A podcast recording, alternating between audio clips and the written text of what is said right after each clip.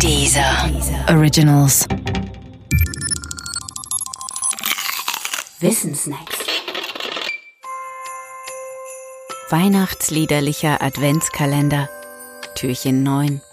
Es ist ein Ros entsprungen. Wenn man ein Lied zum ersten Mal hört, dann denkt man in der Regel über das nach, was man da hört. Das bedeutet leider nicht, dass man immer kapiert, worum es geht. Denn es kommt vor, dass man zwar alles versteht, was da gesungen wird, aber nicht, was damit gemeint ist. Es ist ein Ros entsprungen, ist so ein Lied. Vor allem die erste Strophe kann sich insbesondere in kindlichen Köpfen zu einer regelrechten Kopfnuss entwickeln. Diese erste Strophe lautet so. Es ist ein Ros entsprungen aus einer Wurzel zart. Wie uns die Alten sungen, von Jesse kam die Art. Und hat ein Blümlein bracht, mitten im kalten Winter, wohl zu der halben Nacht. Es sind genau drei Verständnisunklarheiten, die sich hier einstellen und die sich jeweils als Frage formulieren lassen.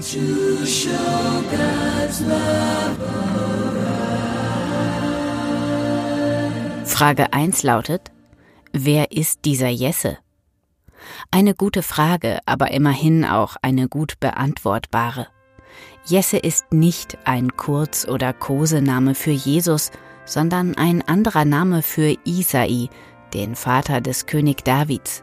Und auf diesen Isai wird der Stammbaum Jesu zurückgeführt, etwa im Buch Jesaja. So weit, so gut. Bleiben noch die miteinander zusammenhängenden Fragen zwei und drei, nämlich auf wen oder was bezieht sich ein Ros und auf wen oder was bezieht sich das Blümelein?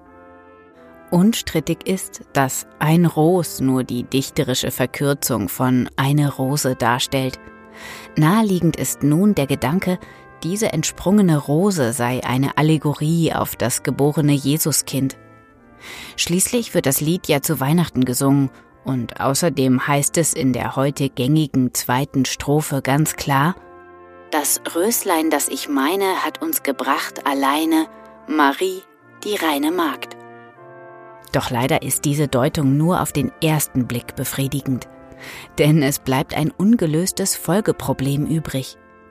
Wenn nämlich Jesus die Rose ist, wer oder was ist dann das Blümelein? Ein Blick in die Textumdichtungsgeschichte des Liedes lüftet das Geheimnis. In der katholischen Urfassung aus dem Jahr 1599 war es ist ein Ros entsprungen, nämlich gar kein Lobpreisungslied auf Jesus, sondern auf Maria. In dieser Fassung lautet die zweite Strophe so. Das Röslein, das ich meine, davon Isaias sagt, ist Maria die Reine, die uns das Blümlein hat bracht. She bore to man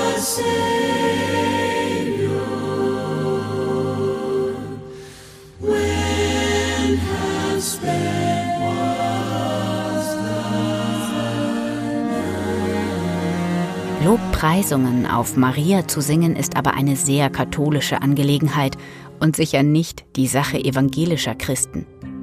Bei der Umdichtung des Liedes für den evangelischen Gebrauch wurde Marias Rolle innerhalb des Liedes deshalb verkleinert. Übrig blieb die heute gängige Fassung, in der sich Rose und Blümelein beide auf Jesus beziehen. Und die Frage, wie unter diesen Umständen die Rose ein Blümelein bringen kann, bleibt dabei schlicht eins nämlich absichtlich unbeantwortet, weil unbeantwortbar.